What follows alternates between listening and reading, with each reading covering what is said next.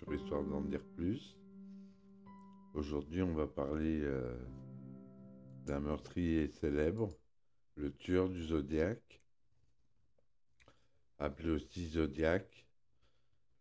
Donc, euh, le tueur du Zodiac est un tueur en série non identifié à qui sont attribués de façon certaine cinq meurtres, deux tentatives de meurtre et un enlèvement commis dans le nord de la Californie à la fin des années 60 et au début des années 70. Au-delà de ces faits vérifiés, il est soupçonné d'avoir commis de, nombreux meurtres entre 66 et 78. Cette affaire a inspiré de nombreux livres et films, notamment The Zodiac de David Fincher, qui est un très bon film que je vous conseille d'aller voir.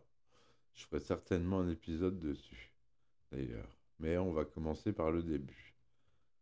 Le nombre total des victimes du tueur du Zodiac reste incertain. Il lui est attribué au moins cinq meurtres dans les villes de Benicia et Balero, au bord du lac Bericea, près de Napa et à San Francisco, entre décembre 68 et octobre 69. Dans le livre que lui a consacré Robert Smith, il établit une liste de 49 noms. Le tueur a revendiqué 37 victimes. Ces victimes connues sont pour la plupart de jeunes couples qui se trouvaient dans leur voiture, arrêtés à la tombée de la nuit dans un endroit retiré, parking, bord d'un lac, etc.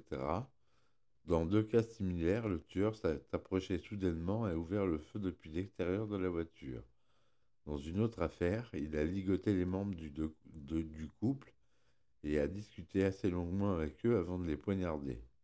La jeune fille est morte tandis que son ami a survécu et il a raconté la scène.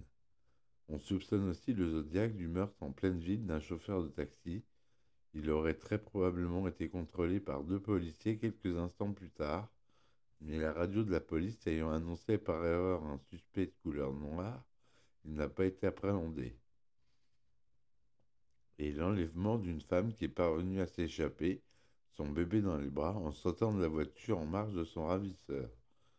Le modus operandi étant le même dans la plupart des cas, témoins survivants et lettres du tueur du Zodiac semblent indiquer que l'auteur de ces crimes serait une seule et même personne. Meurtre et agression attribués au Zodiac. Donc David Faraday, 17 ans, et Betty Lou Jensen, 16 ans, tués au pistolet le 20 décembre 1968 à Benicia. On a aussi Michael Reno Margio, 19 ans, et Darlene Elizabeth Ferrin, 22 ans, agressée au pistolet le 4 juillet 1969 à Valero. Darlene Ferrin a été déclarée morte à l'arrivée à l'hôpital, alors que Michael Mago a survécu à ses blessures. Brian Garvin Hartnell, 20 ans, et Cecilia Anne Shepard, 22 ans, attaqués au couteau le 27 septembre 1969 au, bord du lac Berissa. Cecilia Shepard est morte de ses blessures deux jours plus tard, alors que Brian Hartnell a encore une fois survécu. Paul Listin, 29 ans, tué par balle le 11 octobre 1969 à San Francisco. Voilà pour les meurtres avérés et attribués au Zodiac. D'autre part, on a quand même des soupçons d'autres meurtres et d'agressions. On soupçonne le Zodiac d'être l'auteur de nombreuses autres agressions, telles que Robert Domingos, 18 ans, et Linda Edward, 17 ans, tués par balle le 4 juillet 1963 à Lompoc. Cherry Joe Bates, 18 ans, poignardé à mort le 30 octobre 1966 à Riverside. Et Kathleen Jones, 22 ans, enlevée sur la route avec sa fille le 22 mars 1970 et comme je l'ai dit précédemment, qui a réussi à s'échapper. Alors le symbole utilisé par le tueur du zodiaque, que vous verrez un peu plus tard dans les lettres dont je vais parler, est un, cercle marqué d'une croix, un plus, et ça serait le symbole du tueur en série. Les détails de l'enquête. Le tueur a dressé de nombreuses lettres à la presse y compris quatre cryptogrammes, dont deux qui, fin 2020, n'ont pas été déchiffrés. Le premier sera le 8 août 1969 par le professeur Donald Arden et sa femme Betty. Les lettres sont signées d'un symbole ressemblant à une croix celtique ou à la mire de visée d'un fusil de précision. Symbole également gravé avec la pointe d'un couteau sur une portière de la voiture de l'une des victimes. En 1978, une seizième et dernière lettre fut envoyée à la police rappelant que le tueur était toujours en liberté et qu'il ne serait jamais arrêté. L'auteur de la lettre précisait que s'il souhaitait qu'un film sur sa vie soit réalisé, il le serait. En 1971, Scorpion, le tueur en série du premier film de la saga Inspecteur Harry, était déjà inspiré du Zodiac. L'inspecteur Kelly Carroll, qui a repris l'enquête avec son équipe en 2000, a fait savoir que des preuves complémentaires récemment découvertes pourraient révéler le profil génétique complet du véritable tueur. Une comparaison effectuée en 2002 de l'ADN prélevé sur des enveloppes envoyées par le tueur semble innocenter le principal suspect, Arthur Leight Allen, parce que la comparaison ne permettait pas de conclure que l'ADN prélevé était, était celui du tueur. On dénombre 2500 suspects interrogés au cours des décennies et en avril 2004, la police de San Francisco décide de clore l'affaire, bien que l'identité du tueur demeure encore inconnue et qu'il n'existe pas de loi de prescription pour le meurtre. L'affaire reste ouverte dans le comté de Napa et de Valero. Parmi les principaux suspects figure Arthur Leight Allen, que l'écrivain Robert Graysmith présume être le tueur du Zodiac, et Theodore John Kaczynski, surnommé Yuna Bomber, qui à l'époque des meurtres résidait à Berkeley. Les noms de Bruce Davis, Andy Walker, Lawrence Kane, Michael O'Hare, Rick Marshall apparaissent aussi dans la liste des suspects. En 2008, L'enquête est relancée. Un nouveau suspect nommé Jack Tarrance, décédé en 2006, est, dénoncé par son gendre, Denis Kaufman, à la suite de la découverte d'éléments à charge. En 2009, Deborah Perez prétend que son beau-frère Guy Ward Henrikson, décédé en 1983, était le tueur du Zodiac. Cependant, comme elle avait déjà prétendu être la fille légitime de John F. Kennedy, son, témoignage n'avait pas été pris au sérieux. En 2014, Gary L. Stewart publie le livre Le plus dangereux de tous les animaux, dans lequel il affirme que son père biologique, Earl Van Best Jr., est le tueur du Zodiac. À ce jour, la police n'a toujours pas résolu les affaires criminelles, liées ou présumées liées au, au tueur surnommé le Zodiac. Le Zodiac, quant à lui, n'a plus donné signe de vie, mais reste considéré comme l'un des tueurs les plus énigmatiques. Pour la chronologie, les crimes du lac Herman. Le premier double crime attribué de façon certaine au Zodiac a eu lieu le 20 décembre 1968 sur la route reliant Benicia et Valero. Après avoir affirmé aux parents de la jeune fille qu'il se rendait à un concert de Noël, David Baradet et Betty Lou Jensen se sont rendus dans un coin isolé bien connu des amoureux de la région, à proximité du lac Herman. À 23h30, ils sont assassinés avec un pistolet. Je bois un petit coup, excusez-moi.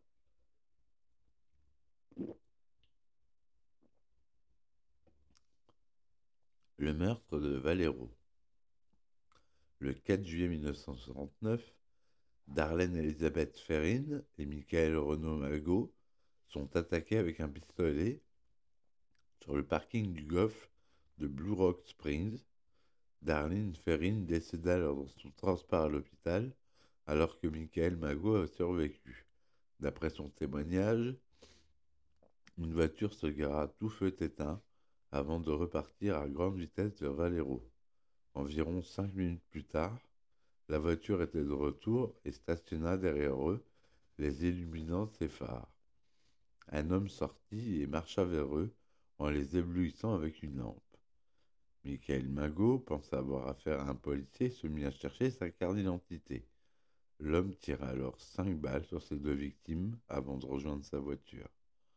Entendant Miguel gémir, il revient sur ses pas et tira deux nouvelles balles sur chacune des victimes. Michael Mago réchappa de cette violence et bien des années plus tard, le 16 août 1991, à Ontario, en Californie, Josh Bauard de la police de Valero lui montra une série de photos de suspects dans l'affaire du Zodiac et Michael Mago identifia formellement Arthur Leigh Allen comme son agresseur. La police voulut une confrontation entre Michael Mago et Arthur Leigh Allen, mais Allen décéda avant qu'elle ait pu avoir lieu. Robert Smith ne reçut plus aucun appel anonyme après le décès d'Arthur Leigh Allen, qui reste à ce jour le principal suspect. Le meurtre du lac de Berissa. L'agression suivante eut lieu le 27 septembre 1969 sur les bords du lac Berissa. Cecilia Ann Shepard et Brian Calvin Hartnell sont poignardés à de nombreuses reprises. Cecilia Shepard succomba deux jours plus tard, alors que Brian Hartnell survécut. D'après le témoignage de Hartnell, un homme portant une cagoule et le symbole de la mire caractéristique du zodiaque sur ses vêtements s'est approché d'eux. Les menaçant d'un pistolet, il leur a demandé de l'argent et les clés de la voiture pour partir au Mexique. Il a ensuite demandé à Cecilia Shepard d'attacher Brian Hartnell, et une fois que ce fut fait, il attacha la jeune femme et resserra les liens de son compagnon. Il aurait alors déclaré qu'il allait les poignarder, ce qu'il fit à huit reprises pour Brian Hartnell et à dix reprises pour Cecilia Shepard. Il se dirigea ensuite vers la voiture de, Brian Hartnell sur laquelle il grava le symbole de la et les dates de ses agressions. On a une photo d'ailleurs euh, de, de cette euh, inscription gravée sur des portes de voiture.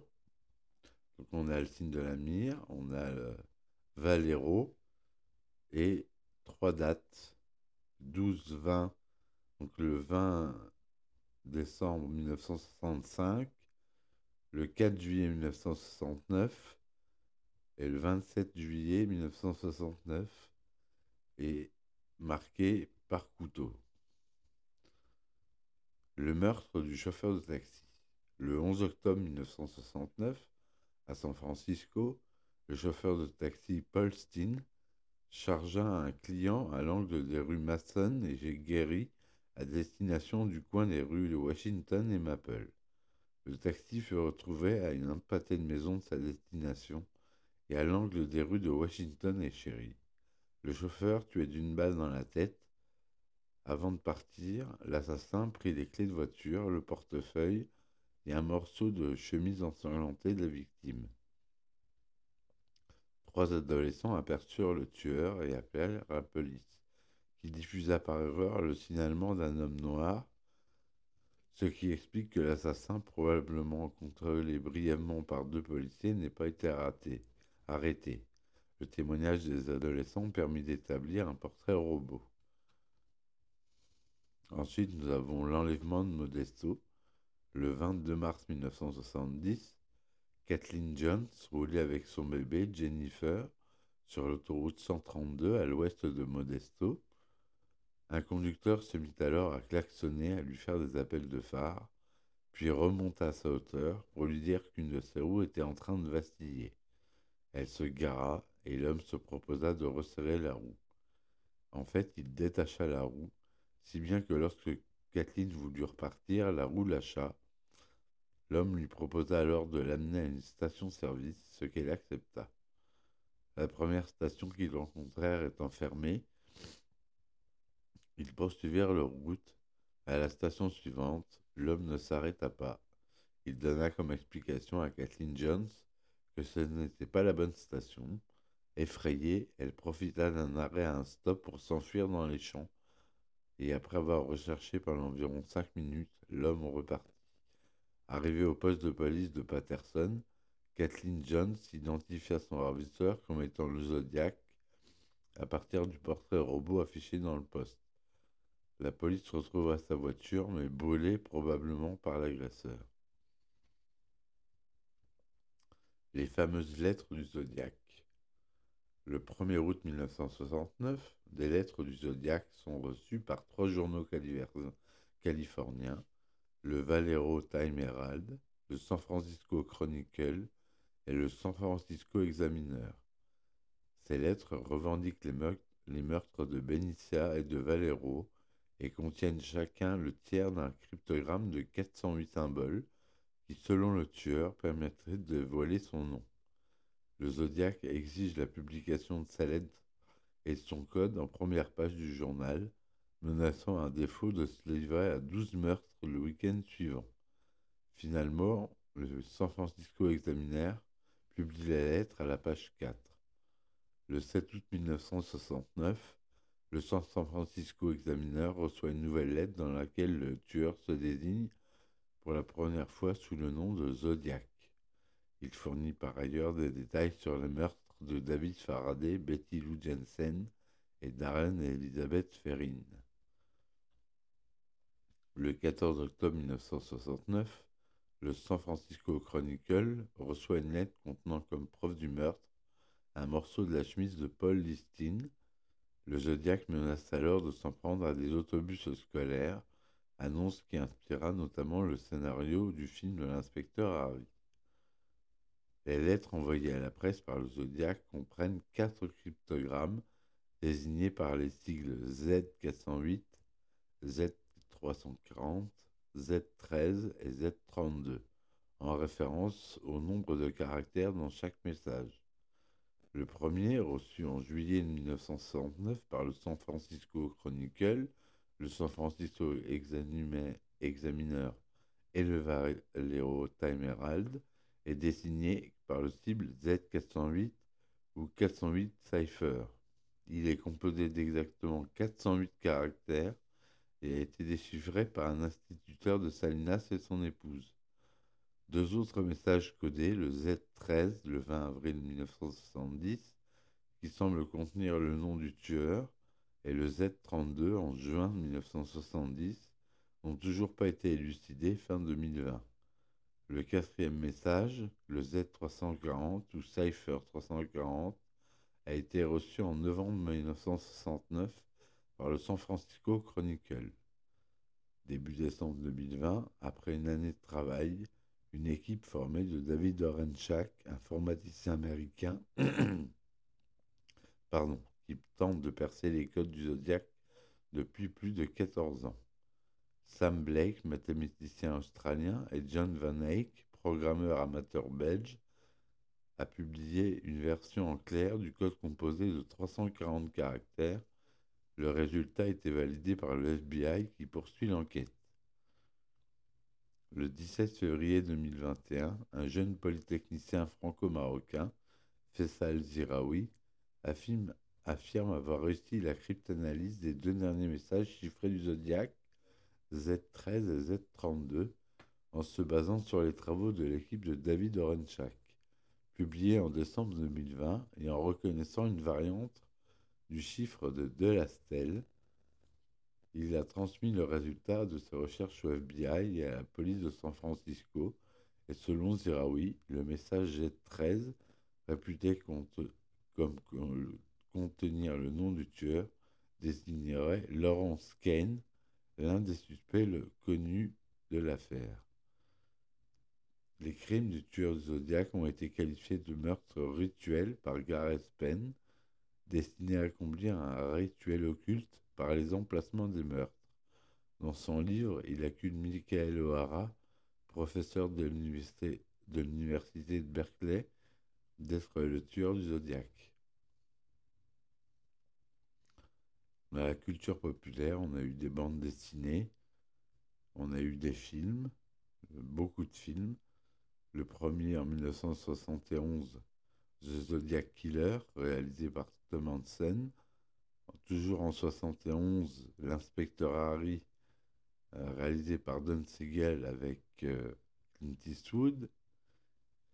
Et euh, plus récemment, Zodiac en 2007, un film américain réalisé par David Fincher.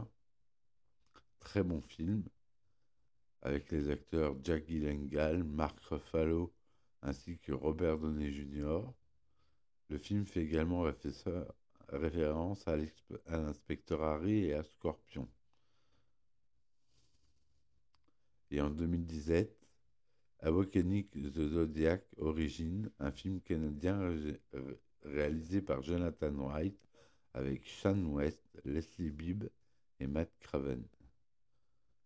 Il y a eu aussi beaucoup de séries divisées, par exemple American Horror Story, dont certains épisodes parlent du tueur du zodiaque,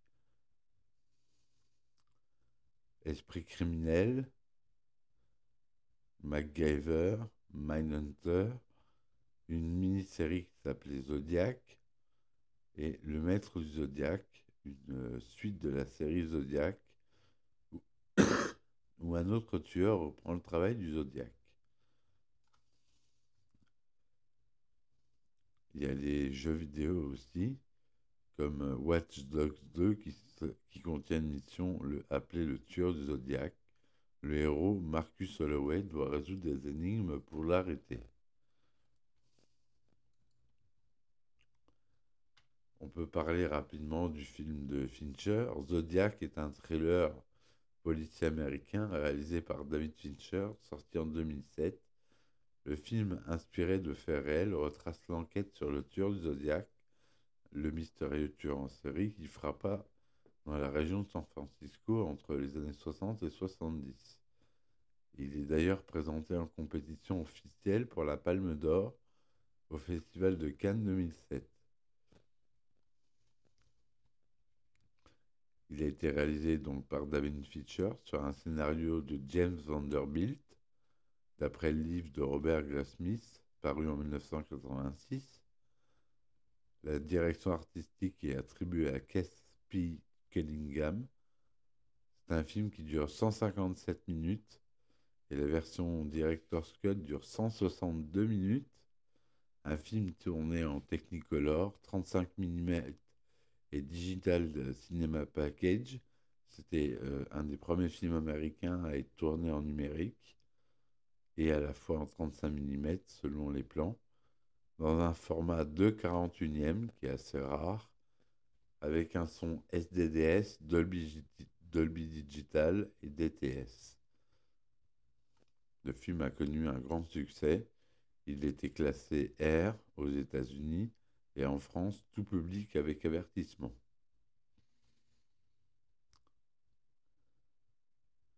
Le tournage a duré 110 jours et en raison de ce long procédure, processus, David Fincher demanda aux acteurs de parler plus vite, toujours pour gagner du temps durant le tournage. David Fincher a décidé que tout le sens sera ajouté numériquement en post-production.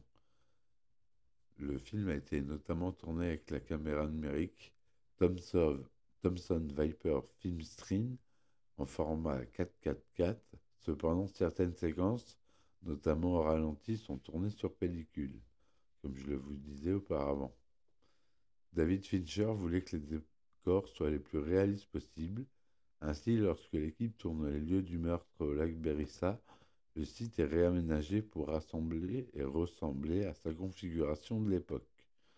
L'équipe n'a pas toujours eu les autorisations pour tourner sur les véritables lieux des crimes. Ainsi, le meurtre du taxi a été tourné dans les studios de Downey en, raison de restrictions de tournage et de l'opposition des associations de voisinage. La scène où Robert Graysmith et Dave Toshi regardent l'inspecteur Harry a été tournée au Man National Theatre de Westwood.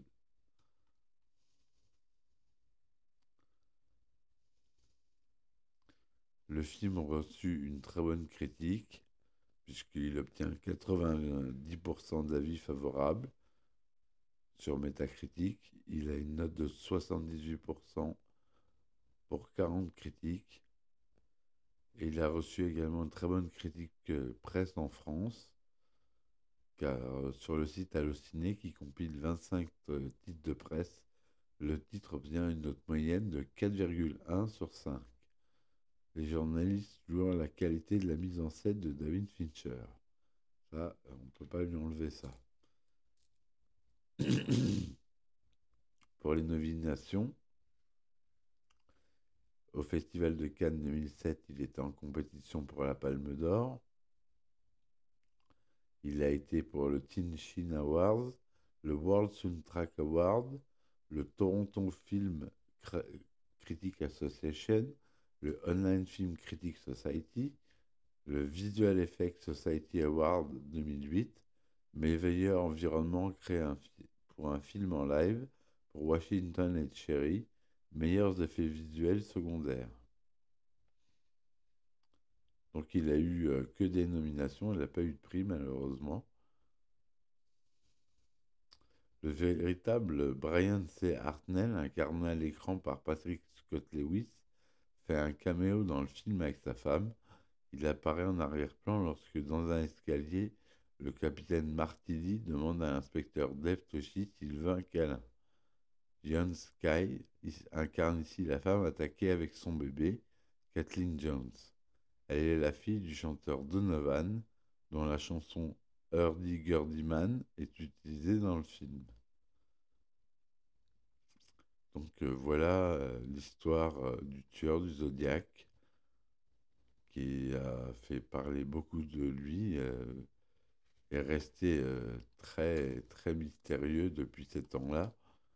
Je vous conseille d'aller voir l'article sur Wikipédia où vous pouvez voir les cryptogrammes en eux-mêmes et qui sont totalement mystérieux. On peut les télécharger en haute définition. Si vous voulez vous amuser à essayer de les déchiffrer. Et voilà. Donc je vous remercie d'avoir écouté ce podcast encore une fois. Je vous dis à très vite et merci encore pour votre écoute.